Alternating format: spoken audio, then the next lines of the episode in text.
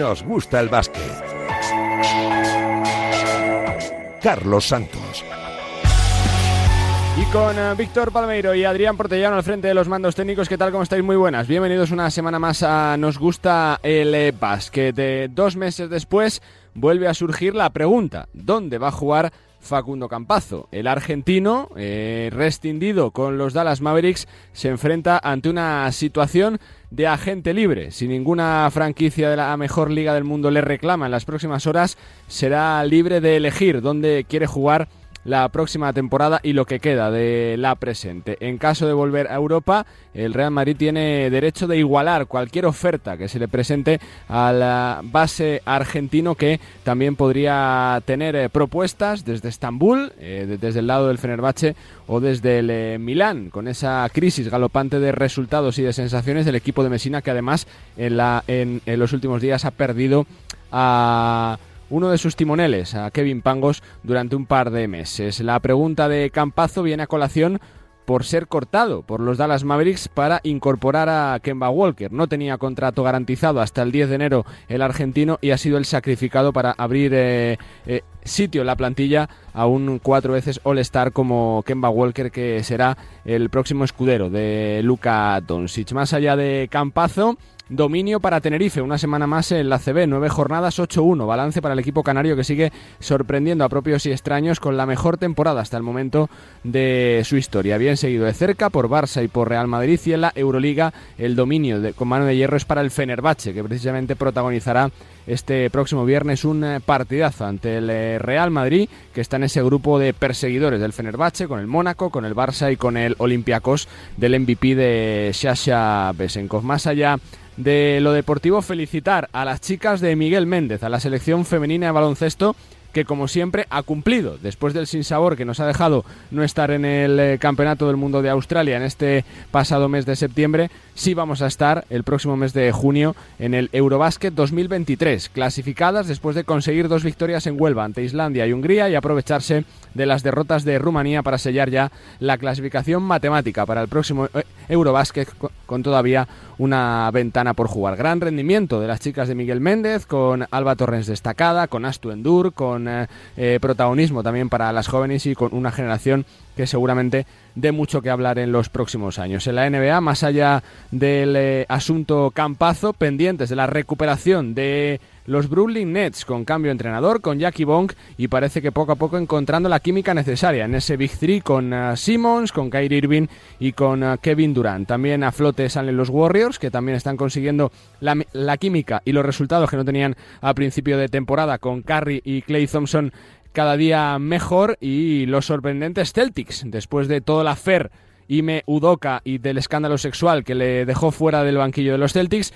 está funcionando como un reloj el equipo de Boston que yo creo que aparece como gran candidato al anillo por las sensaciones que estamos viendo desde el arranque de la temporada. Con la ACB liderada por el Lenovo Tenerife, con la Euroliga liderada por supuesto también por el eh, Fenerbahce, con el protagonismo de los españoles, con las chicas clasificadas para el Eurobásquet, con eh, mucho protagonismo también para el baloncesto español en la NBA. Tenemos un menú por delante intenso. Vamos a estar charlando con dos entrenadores veteranos que se las saben todas y que han salido triunfadores esta semana. La Jaumeneta en Bilbao, de Jaume Ponsarnau, y con Moncho Fernández, el eh, decano de los banquillos en nuestro país en cuanto a temporadas se refiere continuadas en un banquillo y que ha vivido un fin de semana feliz después de ganar en Murcia. también charlaremos con Astú Enduri, por supuesto en tertulia analizaremos la que vuelve a ser la gran pregunta de la actualidad en el mundo del baloncesto. ¿Dónde va a jugar Facundo Campazo? También tenemos cita para escuchar a Jaime Fernández, a Selko Bradovich, con el que charlábamos antes de su encuentro en Madrid, y de un montón de cosas. No perdemos más tiempo y empezamos ya. Este nos gusta, el básquet.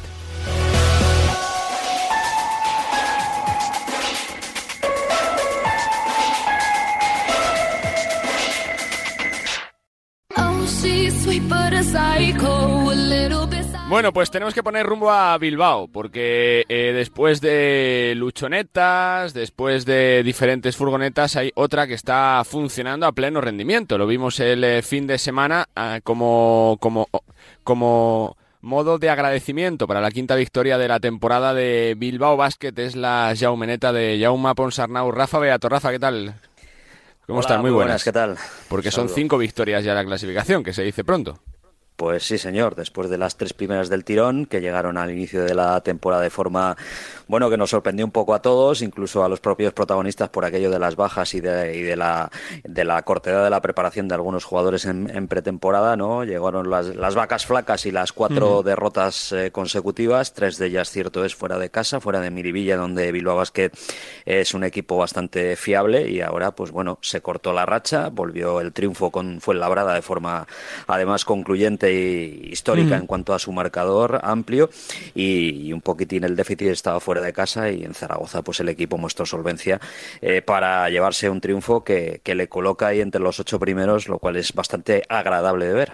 Y uno de los responsables, si no el principal, de, lo bien que lo está haciendo Bilbao Basket es eh, Jaume Ponsarnao. Felicidades, Jaume, ¿cómo estás? Muy buenas. Muy buenas, eh, oh, eh, felicidades para todos, eh, que aquí a, los responsables somos todos y, bueno, de momento las cosas están yendo bien. Cuando vayan mal sí que ser el responsable. Porque es eso, ¿no, Yauma? vamos prácticamente por un tercio de temporada, la clasificación en Champions va encarrilada y son cinco triunfos ya en ACB. Sí, yo creo que es que, que, son, son, buenos guarismos, ¿no? sobre todo teniendo en cuenta las dificultades que, hemos tenido ¿no? y, que, y que seguimos teniendo en forma de lesiones, que, está claro que cuando hemos estado todos hemos sido un equipo muy, muy, muy competitivo ¿no? y de eso estamos muy contentos. Pero cuando no hemos, no hemos estado todos sí que hemos sido un equipo bastante, bastante vulnerable. Y ahí también le damos un poquito de más mérito a la victoria en Zaragoza, ¿no? que ser fuera de casa, que como decíais, era, era pues un reto ¿no? que teníamos donde mejorar esta cosa competitiva fuera de casa, pero pues, sin nuestro base titular, ¿no? Sin, sin Lude y bueno, pues, pues demostrando que el equipo le cuesta, pero que va, va, va haciendo frente a las dificultades pues, pues con muy, buena mentalidad. Viendo un poco la planificación de la temporada, con entrenador nuevo, con fichajes nuevos, se le da más mérito, Yauma, por la dificultad que tiene, ¿no? Venir eh, de un campeonato de Europa, con jugadores que se han subido con el tren en marcha, con problemas de lesiones, o sea, que, que para un técnico es, es aún, aún más, más complicado gestionar todo eso, ¿no? Sí, sí, sí, sí. Yo creo que clave fue que la propuesta inicial para empezar la temporada, tanto defensiva como ofensiva, fue acertada. ¿eh? Y que acertamos, teníamos que, empezar pues con las ideas muy claras, con, pocas ideas para tenerlas más claras, pero que las, que tuviésemos que ser muy claras y pues con el objetivo de crecer, ¿no? Yo creo que, que acertamos, ¿no? Lo que pasa es que que la competición iba a exigirnos mejorar, porque cuando, cuando nos, nos pillase en este sentido, pues, pues se iban a actuar, ¿no? Y así pasó. Lo que pasa es que no pudimos crecer ya porque llegaron las lesiones de, Nico, ¿no? Que, nos afectó pues hacer ese paso que necesitábamos hacer. Eh, se vienen de unos años eh, fantásticos con uh, Mumbrú como entrenador. Jauma, ¿cómo te han acogido en Bilbao? lo personal, sobre todo a ti. ¿Contento? Muy, muy, muy contento, muy bien. Eh, la verdad es que creo que el, legado de, Alex es un legado eh, de, club, ¿no? De, para el club y, que, le va muy bien. Ha dejado muchísimas cosas eh, a nivel de mentalidad, a nivel de dinámica, a nivel de también de, hacer, ¿no? Del día a día y que, son muy serias y que hacen que este club funcione muy bien, ¿no? Y yo en lo personal pues muy bien, muy bien. La ciudad es maravillosa, el entorno de trabajo maravilloso, el grupo que hemos construido con, con Rafa, pues fantástico a nivel de valores y de mentalidad. Eh, bueno, pues, pues en este sentido, de momento, todo, todo muy positivo. Te pregunto un poco por lo deportivo, Llama, ¿se mira más arriba la clasificación o que primero se sacan esas 12 o 13 que hace falta para permanencia y si se puede soñar, se sueña. ¿Cómo se gestiona? Bueno, vamos al tópico, ¿no? Al partido a partido, porque el partido a partido es lo que te va a llevar más lejos y sin ninguna duda es la, el planteamiento más ambicioso que, podamos tener, ¿no? Está claro que, que, la prioridad, ¿no? O sea, el primer objetivo es, es, ser uno de los 16 mejores equipos de la liga, porque esto te garantiza seguir en la liga, ¿no? Y eso, pues, pues es, absolutamente trascendental, ¿no? Y luego, pues, pues a, lo, a intentar ser el mejor de estos 16 equipos, ¿no? Y, y, bueno, pues, pero eso la mejor forma de conseguirlo es partido a partido, haciendo frente a las adversidades, aprovechando los buenos momentos, uh, yendo juntos, ¿eh?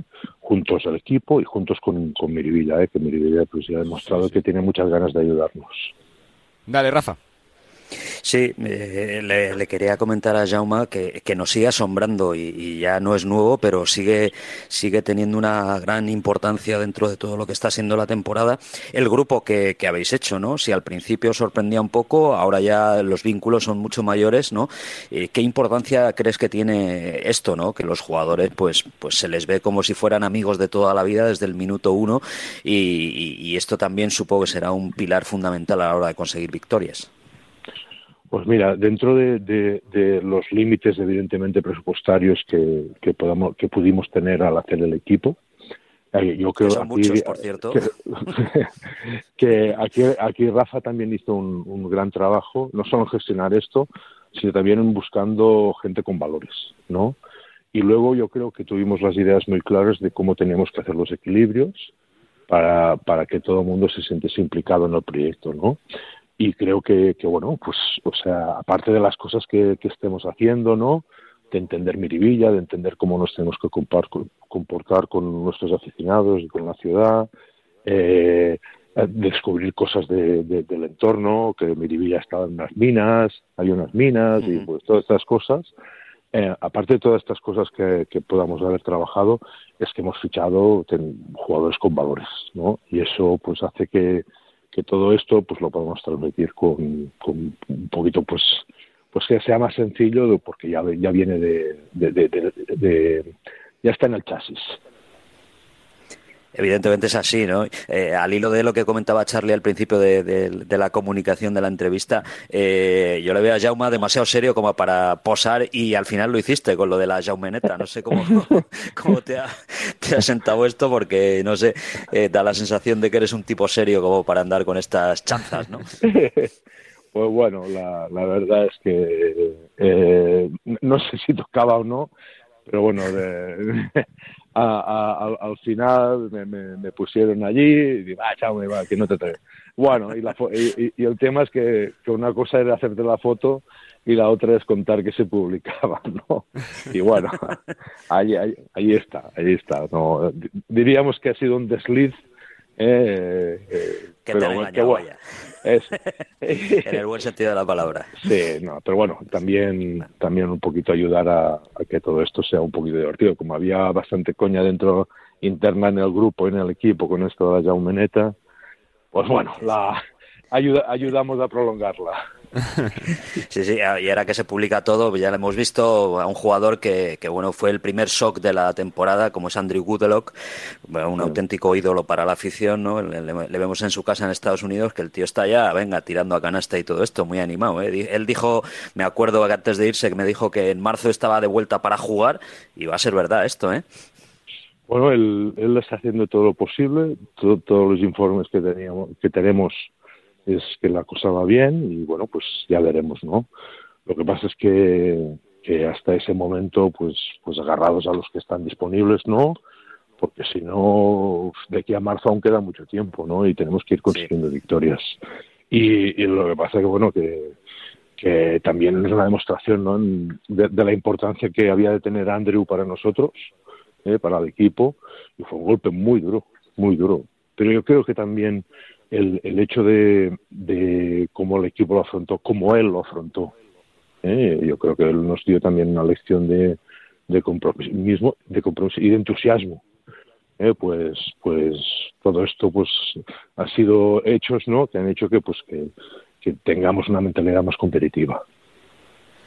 Llama, yo por cerrar dos cuestiones, más allá de Bilbao, como entrenador, eh, ¿te ha tocado dirigir eh, conjuntos eh, de Euroliga eh, sin parar durante las ventanas. Te ha tocado parar ahora en estas eh, eh, tres semanas. ¿Tu opinión como entrenador sobre las ventanas FIBA cuál es? Porque se está hablando mucho, ¿no? De que cada año hay, hay más quejas, ¿no? De, entrenadores que no pueden contar con sus jugadores, de los propios jugadores que quieren jugar con su selección pero no pueden. ¿Cuál es tu opinión de todo esto? Oye. Bueno, yo, yo creo que que las ventanas están siendo contraproducentes, contraproducentes para todo el mundo. Creo que también para la imagen de, la FIBA, ¿no? Esa es mi, mi, opinión.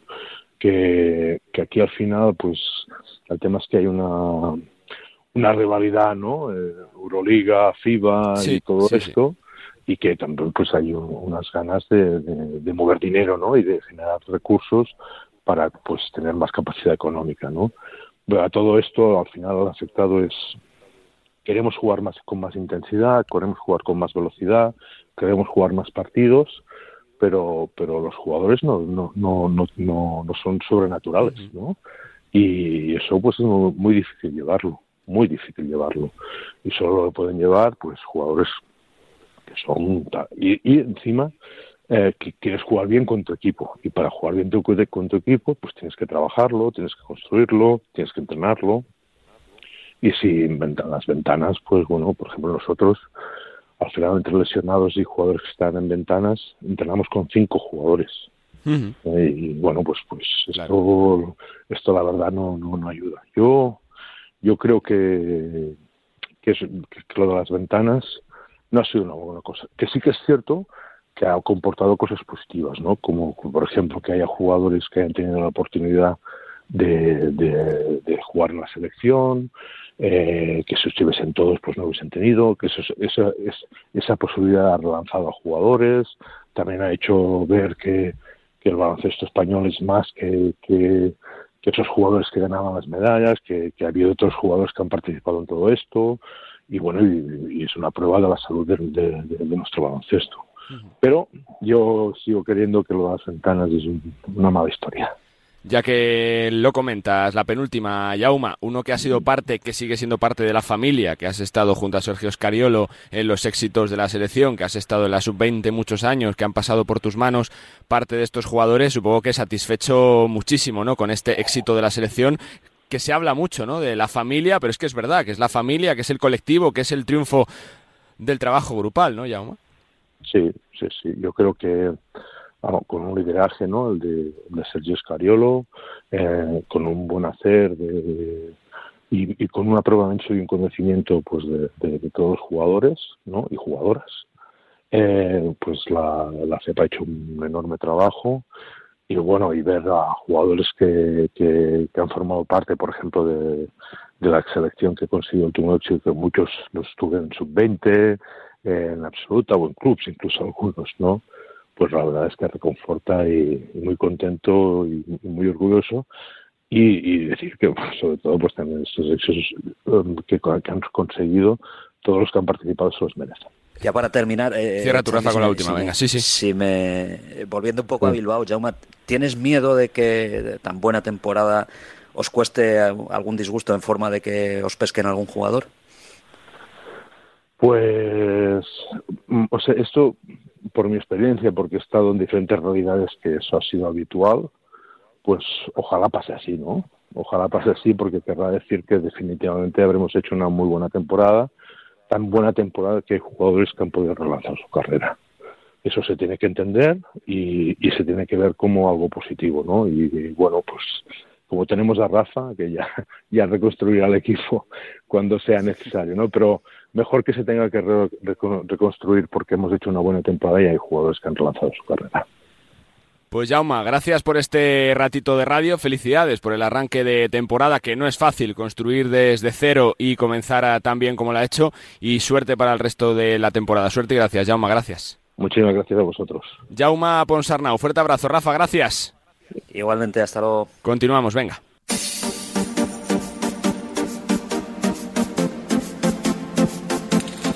Pues de entrenador triunfador a otro que triunfa todas las temporadas, porque como él dice, va consiguiendo los títulos de la permanencia, se va consolidando en un equipo que ya es histórico de nuestra liga y que va sumando temporadas en la CB. Viene de ganar este fin de semana en una pista complicada como la de Lucán Murcia, el Monbús Obradoiro de Moncho Fernández. Saludos, Moncho, ¿qué tal?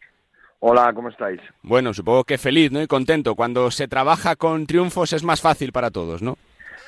Sí, claro, y sobre todo porque veníamos de, de, una, de una racha mala, donde habíamos perdido bueno, pues eh, varios partidos en la última posesión, en la prórroga, y bueno, pues fuimos capaces de sacar adelante un, un final apretado y que en este caso, bueno, pues la balanza cayese de nuestro lado. Es que es, es un tesoro cada triunfo, Moncho, en la liga. Está dificilísimo ganar, ¿eh?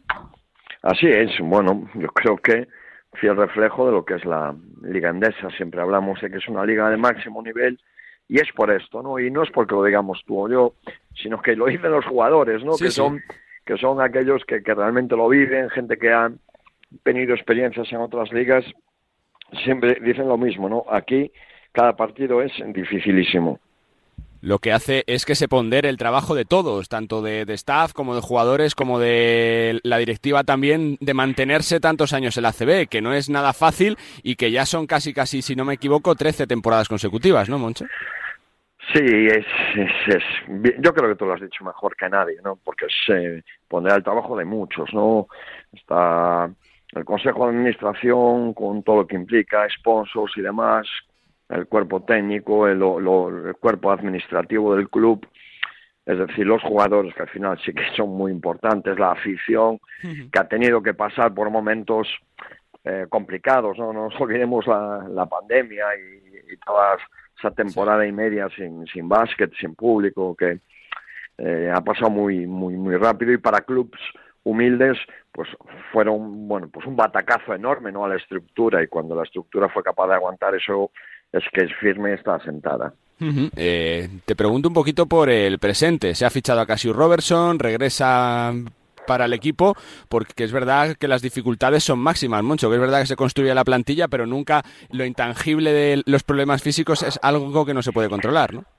Sí, así es. Pues eh, eh, el, el problema este año, bueno, pues lo estamos teniendo con el Westerman, por ejemplo, que se ha, que se ha lesionado y va a estar una, eh, un, buen tiempo fuera del equipo. Y nos ha pasado, bueno, pues con, con Marcus Page, eh, el escolta americano que ha tenido bueno pues unos problemas eh, que se han repetido en la articulación del hombro y, es, y esto le ha llevado a que vaya a tener que parar para toda la temporada entonces porque va a tener que, que, operarse entonces bueno pues teníamos que suplir esa baja y ha coincidido eh, con la salida de Cashew Robertson y bueno pues el de su anterior equipo y bueno pues las partes fueron capaces de encontrarse de nuevo y bueno pues tengo ese sentimiento eh, bueno pues pues doble no por un lado uh -huh. la alegría de recuperar a Cash que es un jugador que ha estado con nosotros conocemos bien pero créeme que también tengo un, un sentimiento muy triste por una persona y un profesional increíble como es Marcus Page que nos ha dejado en estos meses que ha estado aquí pues unas lecciones de profesionalidad que son difíciles de encontrar. Moncho, ¿cómo se convence a un jugador como Dragan Bender para que fiche por el club? Bueno, yo creo que lo que lo convence el club eh, y a qué me refiero con esto, pues bueno, nosotros lo que le podíamos ofrecer a Dragan después de estar eh, pues ese año fuera de las pistas por, por una lesión tan grave como la, la, que tuvo, era la posibilidad de venir a una liga de máximo nivel, como es la Liga Endesa, que se vende sola, como, como bien hablábamos antes, por, por la máxima sí, intensidad sí. que tiene. Y, y, yo creo que también el historial del equipo, eh, con jugadores eh, que volvían de lesiones o jugadores jóvenes que empezaban su carrera, eh, donde eh, quizás pues un jugador como él, acostumbrado a muchos partidos a la semana, tanto en la NBA como en Euroliga, etcétera, etcétera, pues le, le, vendría mejor para volver a estar al máximo nivel, pues un partido a la semana, el trabajo de gimnasio, el trabajo de formación, de seguir creciendo, porque es un jugador muy joven. Y bueno, pues yo creo que todo eso eh, hizo que, que Dragan se, se decantase por nosotros y bueno, pues esa es la historia. Te hablo un poco desde fuera, Moncho. ¿Te da la sensación de que es un perfil parecido al de Sana Musa la temporada pasada, de un jugador que viene para la ACB tras años complicados para reivindicarse, para encontrar su lugar, que encuentra el foco, que le tratan bien dentro del club, eh, que está cómodo en la ciudad? Sí, sí puede ser, ¿no? Puede ser porque son dos grandes jugadores. Por eso, sí, sí.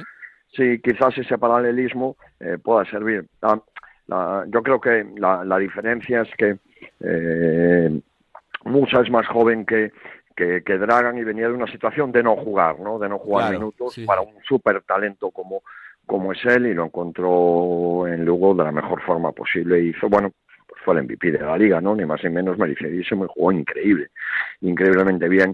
Y el caso de, de Dragan, bueno, pues era un jugador que debía, que venía de participar, que estaba en Maccabi jugando hasta que tuvo esa lesión que le apartó un año, entonces era un, digamos, un volver a empezar, ¿no? Quizás esa sea la diferencia, pero en el caso de, eh, como decías tú al principio, de, jóvenes que buscan sitios donde reivindicarse de nuevo y demostrar la capacidad que tienen, pues sí podría servir. Sigo un poco por estos proyectos jóvenes. Moncho, ¿crees que una de las señas eh, del club, por lo que ha sido reconocido en estos años también, es, es por sacar jugadores prácticamente de la nada, de la chistera, por, por que se den eh, para conocer jugadores en eh, los últimos años, pues como, como Calo Yaro, como Maxi Clever, ahora en Dallas Mavericks, como Muscala, eh, jugadores que han sido tan grandes como jugadores? Pues, pues sí, yo creo que sí, y, volvemos a enlazar respuestas anteriores, ¿no? La Liga Indias es un escaparate enorme, entonces para muchos rookies eh, venir en su primera aventura profesional a España, pues es, muy atractivo porque es una liga de máximo nivel mundial. Entonces, nosotros también hicimos un poco, intentamos hacer de la necesidad virtud. Somos un, un equipo eh, humilde, como dice mi presidente, pero muy serio, en, el, en, el, en, el, sentido de que te vamos a ofrecer una oportunidad para que te desarrolles y tú nos ayudes a, a conseguir nuestros objetivos. A veces, bueno, pues el talento súper contrastado, lógicamente no está a nuestro alcance económico pero sí está eh, el talento que, que, puede llegar a ser. ¿no? Nosotros decimos así un poco en tono jocoso que preferimos lo bueno por conocer que lo malo conocido. Como entrenador es de los años más difíciles para gestionar por las circunstancias que ha habido antes de la temporada. Venimos de un campeonato Europa con jugadores que se han subido a un tren en marcha, con planificaciones que se han tenido que ir largas por, por los contratos de los jugadores porque cada vez hay, hay, hay más competencia para fichar. ¿Es de los años más complicados para arrancar por todas esas circunstancias, Moncho? Pues, pues sí, sí ha sido un año complicado, es cierto, eh, por todos los eh, aspectos que tú has descrito. Mm, pero veníamos un poco entrenados, yo creo que del tiempo de, de pandemia. Yo creo que el tiempo de pandemia para los entrenadores eh, ha sido una escuela eh, sobre lo que eh, la flexibilidad que nos enseñaban en los cursos que debe tener cualquier planificación, porque como bien sabes, podías preparar un partido y el viernes encontrarte con que cinco jugadores no iban a poder disputarlo y, y, de nuevo tenías que volver a cambiar, rehacerte o rehacer el equipo como nos ocurrió en el primer año cuando todo el equipo cayó eh, enfermo de COVID y estuvimos pues 28 días confinados y tuvimos que volver a la competición, semanas de jugar dos, tres partidos, otro uno, paraba, bueno, aquello, aquello sí que fue un máster sobre cómo, cómo eh, cambiar de caballo en el medio del río, porque hemos cambiado muchas veces, ¿no? Entonces yo creo que, que en eso nos hemos adaptado y que la tendencia eh, del, del básquet está siendo eh, ocupar todo el calendario y yo creo que, que, va a llegar un momento en que habrá que pararse y, y pensar que la salud de los jugadores empieza a estar eh, complicada porque eh, hay calendario de mm. competición europea, hay calendario de competición local, hay calendario de selecciones, hay ventanas, campeonatos cada verano. Yo creo que todos los que forman parte del baloncesto deberían pararse a pensar eh, que, que, a lo mejor matas la gallina de los huevos de oro. ¿no? Esa gallina tiene que descansar, no puede estar 12 meses dando lo mejor porque es imposible al, a nivel físico que requieren que requiere el baloncesto profesional hoy en día. Eh, dos que tengo para cerrar, Moncho. Eh, es ciertamente complicado a veces mantener la motivación de seguir todos los años con el mismo proyecto. Sé que trabajas en tu ciudad, que eres un privilegiado, que tienes un banquillo de ACB, pero ya son 13 temporadas. ¿Cómo se hace para no decaer de la ilusión, de las ganas de seguir eh, eh trabajando día a día, Moncho? Pues yo, yo, creo que tiene una parte física y una química eh, y, es así un poco de, broma esto, pero es cierto, porque por ejemplo levantarme eh, ayer para, para trabajar después de una semana larga, eh, con viaje largo, pues después de, de ganar, levantarme ayer pues fue una felicidad enorme venir aquí a trabajar porque teníamos un jugador nuevo, porque teníamos que incorporarlo, porque y entonces, eh, con esto decía un poco de lo de la sensación química, ¿no? De felicidad, de cómo me gusta el trabajo que hago y lo bien que me lo paso. Y, y, todo lo que has dicho al principio, así tan rápido, es que es básico. Es que soy un privilegiado, es que me pagan por lo que más me gusta, es que vivo en mi ciudad, es que estoy entrenando en la Liga Endesa, es decir, hay, hay muchas cosas, eh, muchísimas a mi alrededor que me motivan enormemente y que me hacen y que me hace muy feliz y todo eso sumado, ¿no? Pues eh, eh, lógicamente hace que mi, ilusión sea máxima. Porque sin duda yo creo que este tipo de trabajos, el día que eso caiga o desaparezca o tal, pues será el momento de decir, bueno, tendría que dedicarme a otra cosa, pero por ahora sin duda entrenar básquet es lo que más me gusta. La última, eh, como gallego, Moncho, eh, qué importante es tener dos equipos en la ACB, ¿no? Que se consoliden, que permanezcan, que haya derby con la importancia que tiene siempre la región para el baloncesto también, ¿no, Moncho? Sí, eh, yo, vamos, no me, no me canso de repetirlo y esta una vez más, Galicia eh, es un, país dentro de este estado súper, súper, súper basquetero, súper basquetero. El baloncesto en Galicia eh, está presente no solo en la Liga Endesa ahora con, con Breogán y, con Obradoiro, sino que tenemos equipos eh, en la LEP, Coruña y, y Ourense, equipos en, en Primera División Femenina, en LF2, es decir, hay muchísimo, muchísimo, muchísimo baloncesto en Galicia.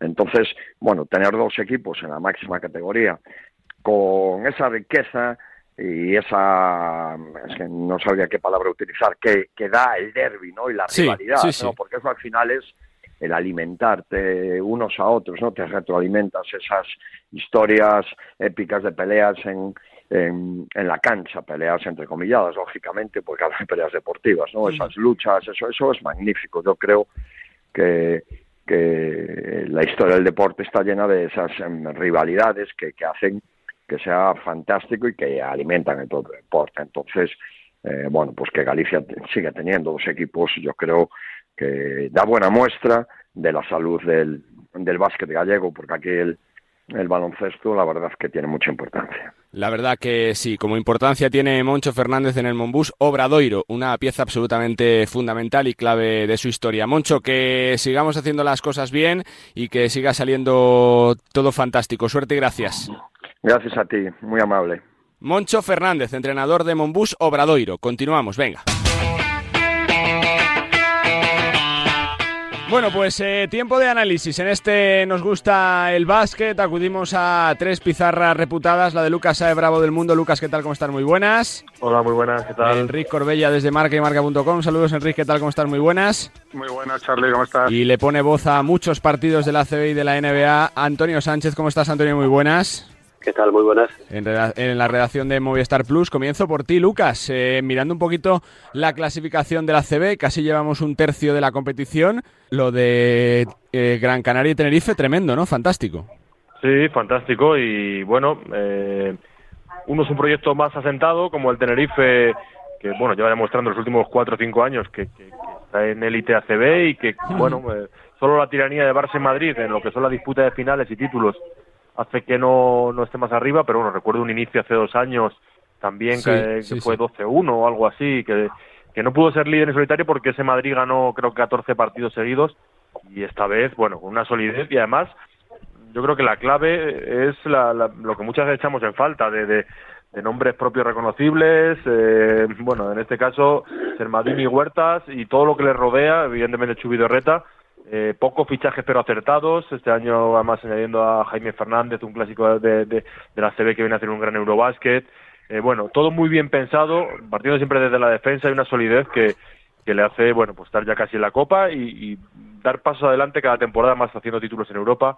Bueno, la verdad que muy meritorio todo lo que pasa en, en las islas este año. Sello de autor, ¿no, Enrique? De Tenerife, sobre todo.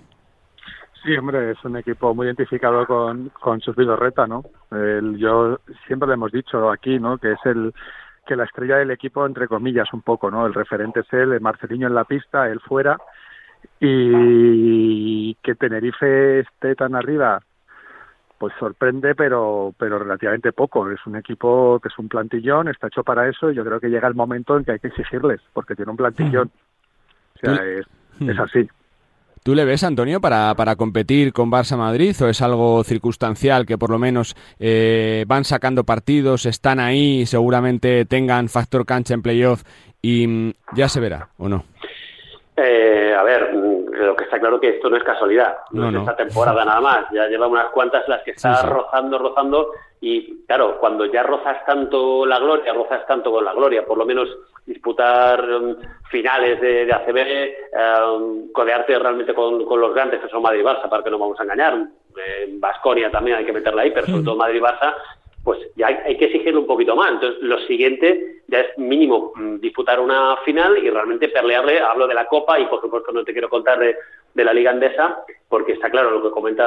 Eh, tanto Lucas como Enrique, ¿no? Tienen un equipazo, esa, ese, ese dúo mágico, de, ya no solamente el banquillo con Chu, sino el que tiene con, uh, con Marcelino Huertas y con Gio Sermadini, más la llegada de Jaime Fernández, en fin, ya es un equipo como tal, en mayúsculas, y ahora falta es dar ese salto, que en realidad parece pequeño, pero es muy grande que realmente, vale, sí, estoy en las primeras jornadas, estoy incluso en la temporada regular a cabo, no sé, segundo, tercero, incluso líder, ¿no?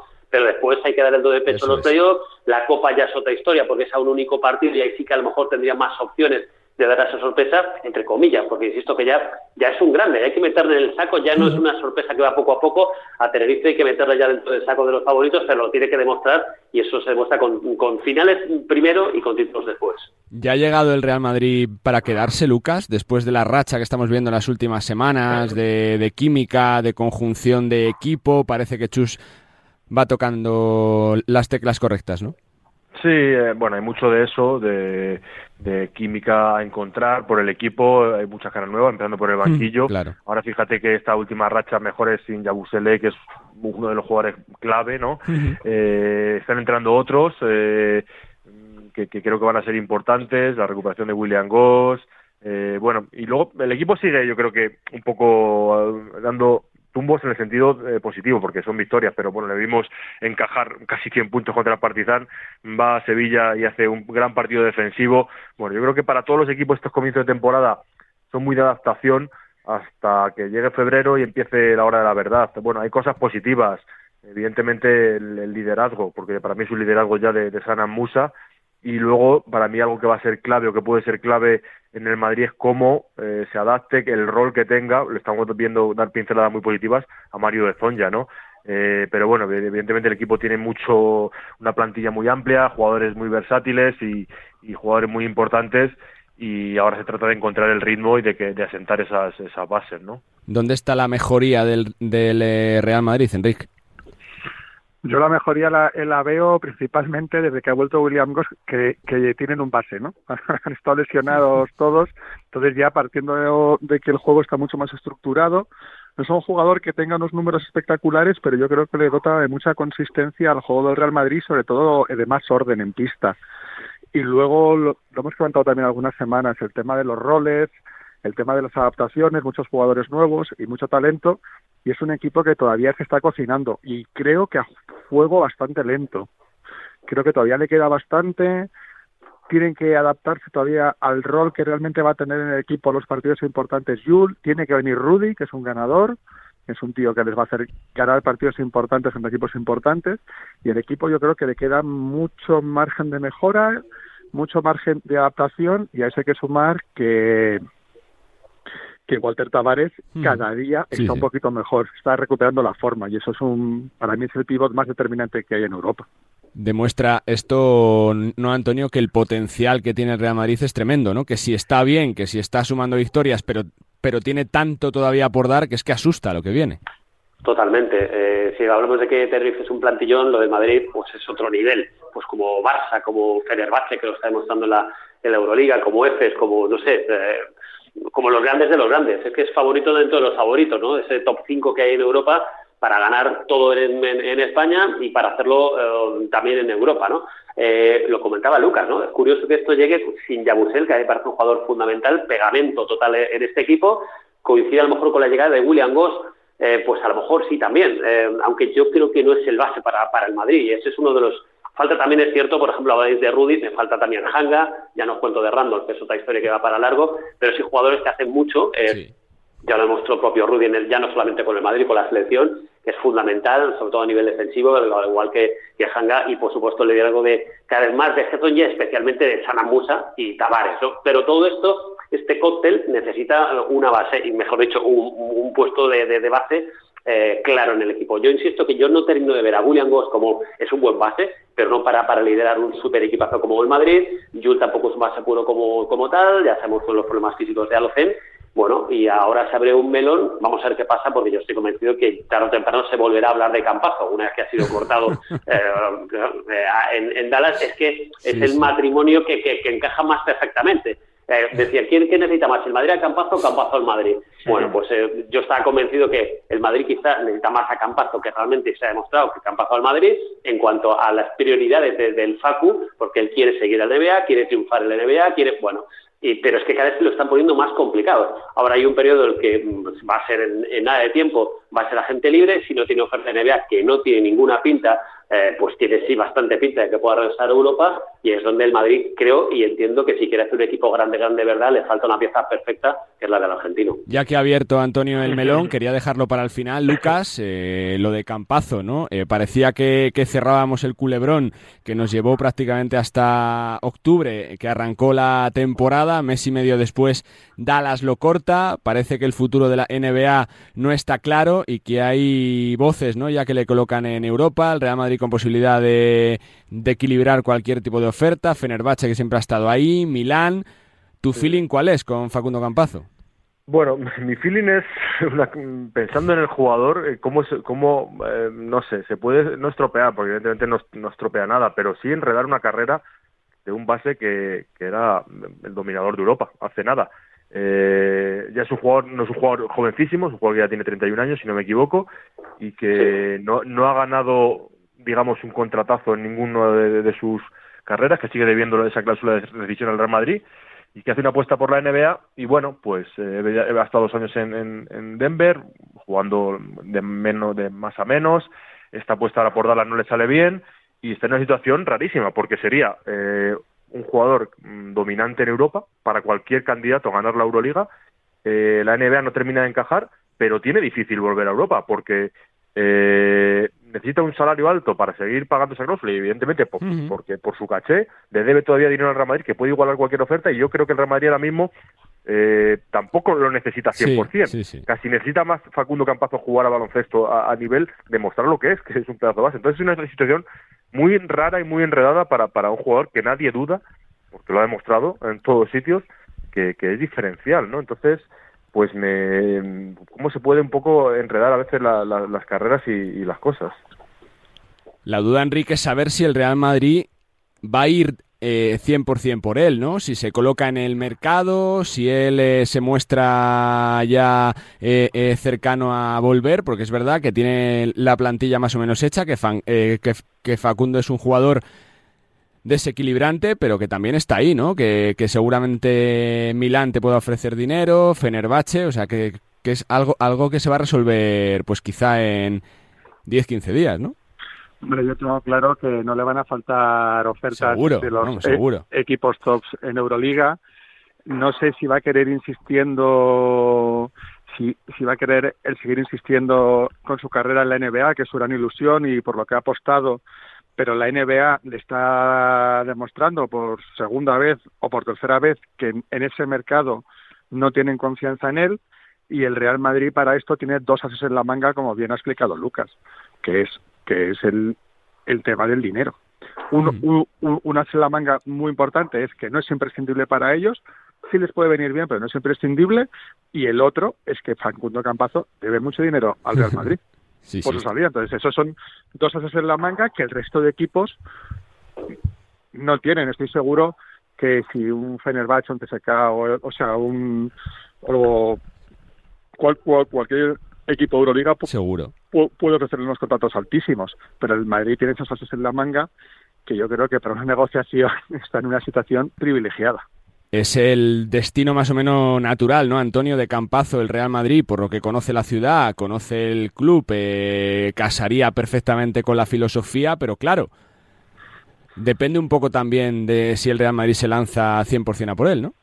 Bueno, parecía casi más claro en verano, porque iba pasando las hojas del calendario. Que no tenía eh, más opciones. Claro, o sea, que eh, yo en junio lo hablaba, bueno, creo que a Chema de Lucas lo conocéis de, sobra, que él tiene información privilegiada, me decía, no, no, él va a continuar seguro, he hablado con él en la NBA, esto en junio, en julio casi seguro, en agosto, bueno, bueno, y en septiembre ya era 50%, ¿no? Entonces era como a ver qué pasa surgió esta oferta de Dallas, que ha salido rana, porque está claro, porque además es que el problema de, Facu es el, eh, el, perfil de jugador. Aquí es un playmaker, un uno puro y duro, y en la NBA pues no lo consideran como tal.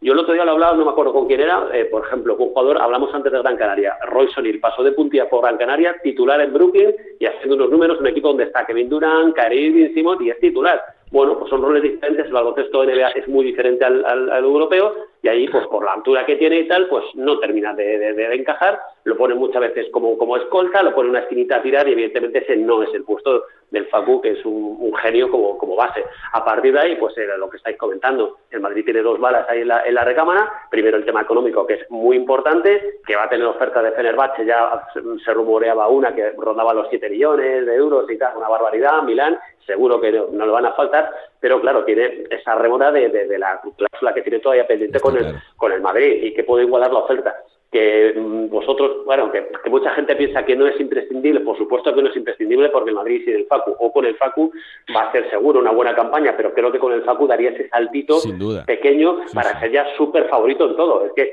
yo creo que con el Facu ahora mismo, si encaja, que además estoy convencido como un guante esa, esa plantilla, de más personas al margen, que eso sería abrir otro melón, pero si eh, llegara al Facu creo que el Madrid tendría el mejor rostro, que es mejor plantilla yo creo que de toda su historia. A lo mejor habría quintetos con Petrovic y con Martín y con eh, Samonis mejor y tal, puede ser, pero lo que son 12, 13, 14 jugadores, yo he visto, si llega al Paco, una plantilla en el Real Madrid como, como la que podría tener al final de la, la Casa Blanca. Sí, sí, la verdad que lo colocaría en otra dimensión. Y por cerrar, en 30 segundos cada uno, Lucas, tu, tu sensación con Valencia, ¿no? Porque es verdad que, que a principio de temporada fue muy criticado Mumbrú, parecía que le costaba coger el pulso, eh, tuvo esa rachita positiva de resultados, pero es verdad que ahora vuelve a caer otra vez, se ha lesionado Van Rossum, parece que no se va a fichar, complicada la situación, ¿no? Bueno, eh, es lo que deriva muchas veces de, la disputa de la Euroliga, que conlleva muchas exigencias y que pasa facturas. Este año tiene una plantilla más larga, pero también ha tenido lesiones y ha, ganado en, sitios eh, increíbles. En, Turquía ha hecho partidas contra el Mónaco, ganando partidos importantes en Euroliga y ahora entra en una racha peor. Yo creo que hay que tener paciencia, ¿no? Hay jugadores ahí que, que todavía tienen que encajar en esa rotación y, bueno, y es un proyecto, digamos, nuevo en el sentido de, entrenador nuevo, debutante en Euroliga y las cosas no son sencillas. Eh, bueno, yo creo que un poco paciencia porque ha demostrado que puede competir eh, a muy buen alto nivel y falta quizá que jugadores como estamos viendo que Chris Jones domina muchísimo, es un jugador extraordinario y que quizá Jared Harper en ese puesto de base suplente eh, es donde falla, un jugador más novato, sin experiencia en Europa y que está costando más entrar. La palabra siempre clave, Enrique, paciencia de los proyectos. Hombre, en, Valencia han demostrado siempre, históricamente, Cierto, desde, que Está, desde que está Checho Mulero en la dirección deportiva, tener bastante paciencia. Siempre la han tenido. Yo, yo, creo que simplemente han tenido muy mala suerte con las lesiones, con jugadores muy importantes en momentos claves de la temporada y luego que, que la Euroliga es una mochila muy pesada, muy pesada para un equipo con una plantilla no especialmente larga. Yo creo que tienen que tener paciencia, que lo que pasa no no no vamos a decir que es normal, pero sí es lógico. O sea, tampoco es que les han castigado mucho las lesiones, hay que ser comprensivos con este con esos problemas. Y luego Valencia, que es un equipo de super de super primer nivel que está por, apostando por gente joven de su cantera que les está, les está dando oportunidades y minutos importantes y eso también a veces tiene cierto coste. Cierra Antonio con tu reflexión sobre Valencia. Eh, pues eh, bueno, yo no estoy del todo de acuerdo en que tenga mucha paciencia. Recuerdo hace no muchos años que echaron, creo que fue a Pedro Martínez después de ganar. No, Pedro, Pedro se fue, Pedro se fue. Se fue, no es lo mismo. Se fue. y luego quiso volver y le dijeron que ya no, que habían fichado a Chus Vidorreta. Bueno, iba, un poco por ahí, en el sentido de que hubo un divorcio. Me da igual que fuera por A, por B, el caso que, que, no y con Chus también, ¿eh? después de haber ganado una, una CB, Valencia, no estamos hablando del Madrid y del Barça, bueno, también la ganó Lazo hace tres meses y después ya sabéis lo que pasó. Con lo cual, la, la, paciencia, la madre de la ciencia que decía, ¿no? Eh, eso ocurre en todos los deportes. Valencia es un destino, incluso le pasa mucho en el fútbol, donde suele haber poca paciencia, es cierto que el baloncesto hay algo más, y en esta es que no tienen más remedio, porque ha llegado un entrenador súper novato, entre comillas, me refiero a, a novato, un equipo grande de verdad, y lo hace otra historia, pero ya Valencia es una plaza muy grande, con jugadores, como estáis comentando, con mucho futuro, con bastante presente, pero sobre todo mucho futuro, y que no le queda más remedio que tener paciencia. Y a lo mejor este es un año que tienes que pasar de una forma un poquito más de puntillas.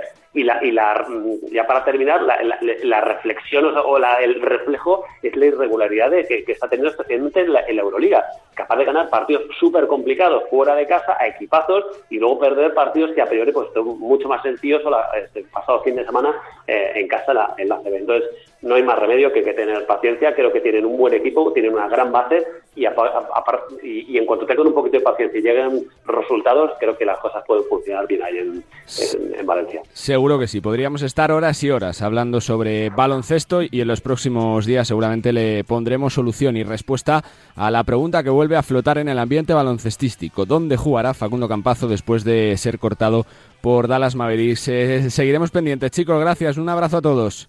Un saludo. Chao, chao. Lucas Bravo desde El Mundo, Enrique Orbella desde marquimarca.com y Antonio Sánchez desde Movistar Plus. Tiempo de análisis, tiempo de opinión aquí en Nos Gusta el Básquet.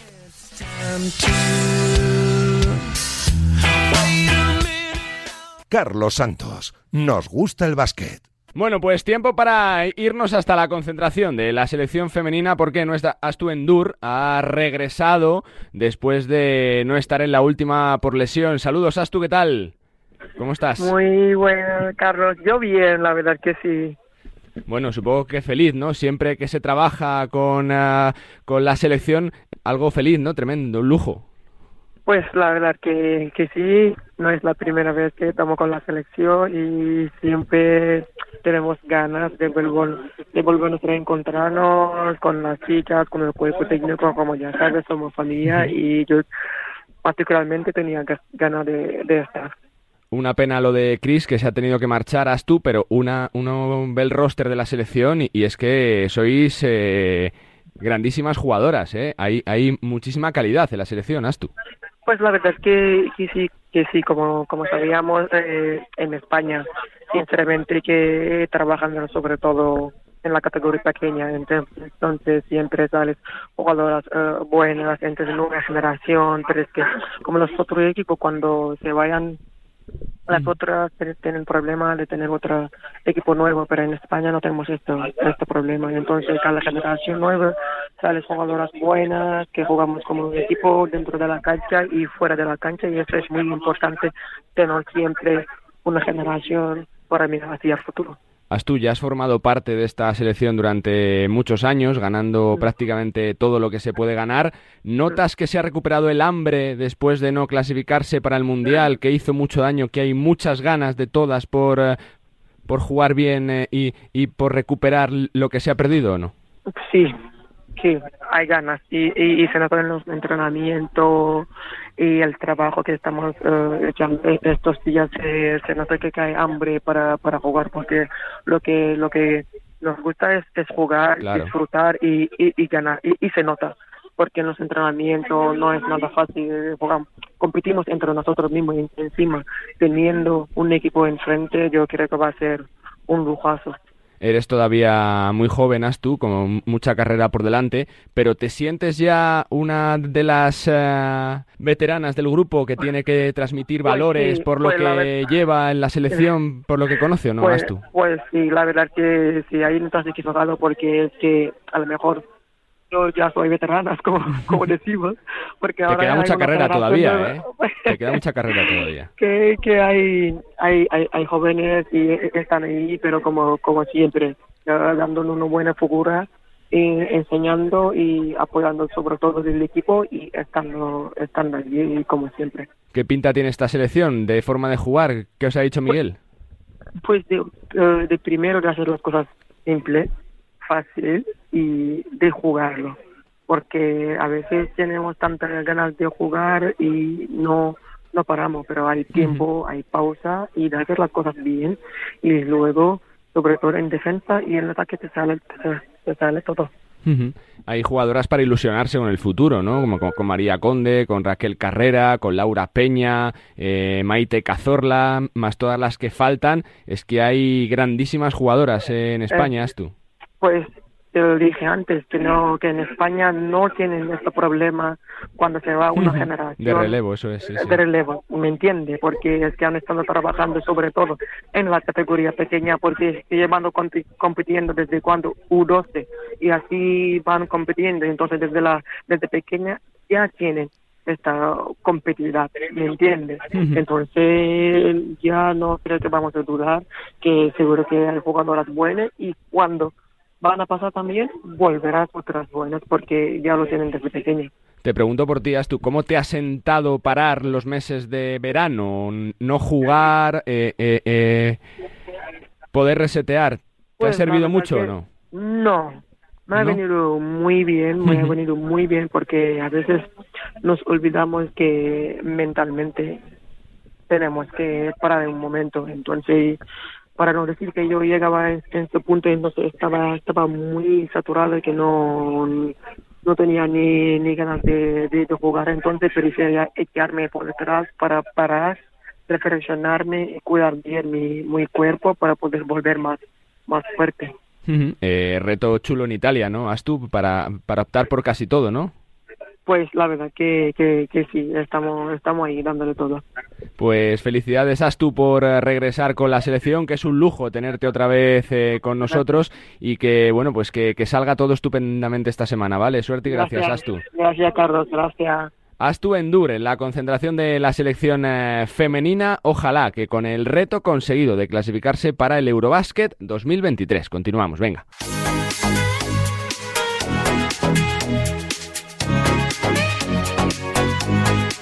Bueno, toca hablar de la NBA y esta semana Nos Gusta el Básquet hemos invitado a Daniel eh, Bobadilla, periodista, bloguero y bueno, también por supuesto gran aficionado y analista del baloncesto. Daniel, ¿qué tal? ¿Cómo estás? Muy buenas. Hola, muy buenas Carlos. Pues bien, todo bien. Vamos a ver si vamos, a ver un poco de la NBA, así que balón al aire y que empiece el juego. Te quiero preguntar primero por Boston, es el equipo de moda en la liga, ¿no? Por los datos que está teniendo, por el rating eh, de ataque, promedia casi 120 en los últimos partidos, va consiguiendo resultados, pese a todo el ruido que se generó a principio de temporada con la salida de Udoca, con el escándalo sexual, parece que, ha respondido a, a la perfección y que la franquicia está funcionando bien, ¿no? Pues digamos que los Boston Celtics es el equipo más equipo que hay en, en, toda la NBA. Es que tiene jugadores buenos allá por donde lo mire. Eh, Jason Tatum, que por cierto ganaron el otro día sin que estaba por lesión, Marcus Smart, Al Horford, es el equipo que más puntos promedio de toda la competición, digamos que es el mejor ataque que tiene la liga y bueno, ya sabemos lo que pasó con Ime Udoka, pero el entrenador que ha cogido al equipo del estado de, Massachusetts, Joe Matsura, tiene 34 años, es muy joven y ha estado tres años de asistente, por lo tanto conoce a, sus jugadores y ha sabido mantener ese buen ritmo. Digamos que ahora mismo los Celtics, para mí, para mí, son los máximos favoritos a hacerse con el anillo. ¿Qué destacarías de Boston, no? Porque lógicamente está Tatum, está Jalen Brown, pero, pero es verdad que está consiguiendo una química buena, ¿no? Que, que los jugadores que han llegado funcionen y, y que sobre todo está dándoles confianza a ganar partidos, ¿no, Daniel? Sí, sí, digamos que cuando un equipo funciona bien, cuando sus jugadores hacen una buena conjunción entre ellos, digamos que eh, los, resultados suelen acompañar y más si son jugadores de mucha calidad. Es que eh, ya no solo que te titular, es que el banquillo del equipo eh, de Boston pues también responde bastante bien. Eh, te quiero preguntar un poquito también por la recuperación de, equipos que a principio de temporada mm, eran candidatos, ¿no? El caso de, Brooklyn con el cambio de, entrenador y con el, con el nivelazo de Kyrie Irving y de Ben Simmons y luego también, por supuesto, por... Eh, por los Lakers, ¿no? Por Lakers y por Warriors, que es verdad que los Warriors parece que ya están funcionando mejor que las últimas semanas, Daniel. Sí, digamos que los Golden State Warriors tuvieron un comienzo de campaña bastante dubitativo y más cuando son los actuales campeones. Claro, ser un actual campeón de una competición y más de la NBA, pues te obliga a estar a la siguiente. Eh, el listón se mantiene muerto y, te obliga a hacerlo lo mejor posible.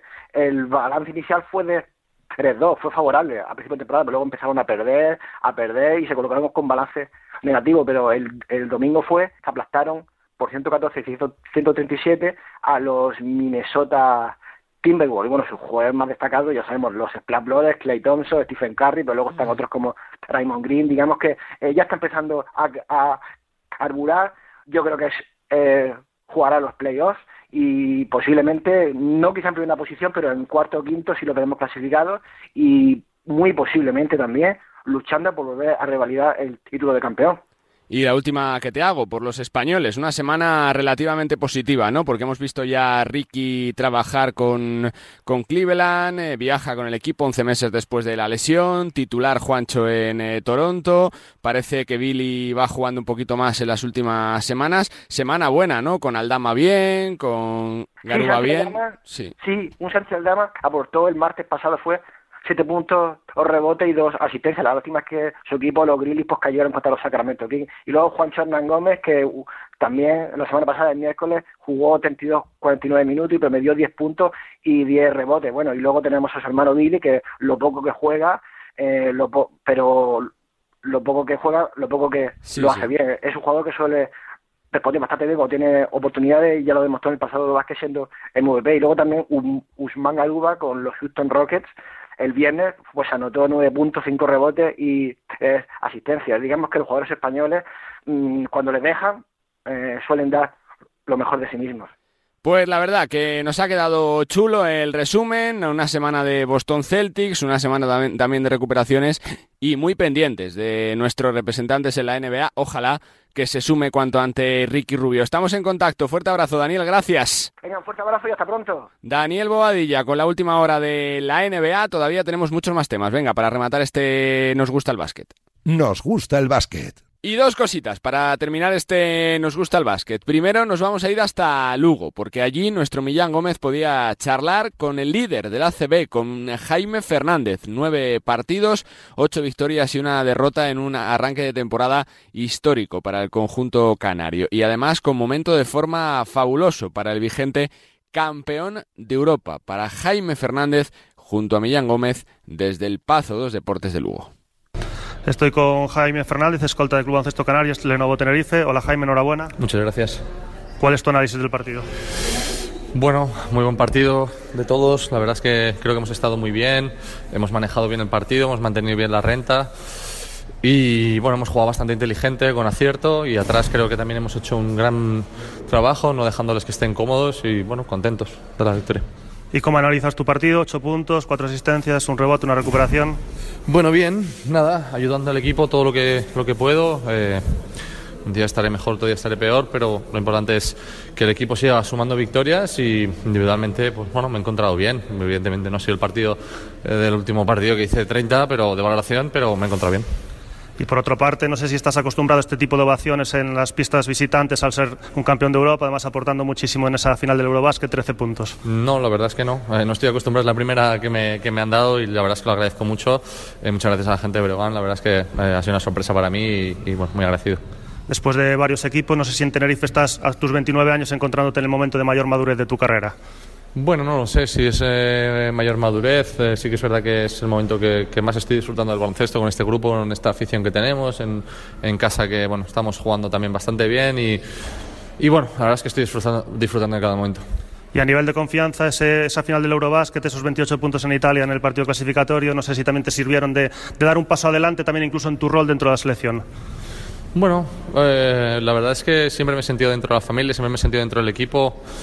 Eh, y más allá de que un día puedes estar más acertado que otro, la verdad es que siempre me he sentido ahí, verdad que ahora estoy pasando un buen momento con confianza, pero pues siempre me he sentido importante en la selección. Y las dos últimas, Tenerife ha ganado dos Champions. No sé si este año crees que puede ser el momento para dar un paso y competir por algún título nacional. Bueno, vamos a, vamos a ir. Somos, nosotros somos de la filosofía de partido a partido porque somos conscientes que podemos perder con cualquiera y ganar a cualquiera. Eh, bueno, tenemos la, vamos de perfil bajo, pero las miras eh, y la confianza arriba y sabemos que podemos ganar a cualquier equipo.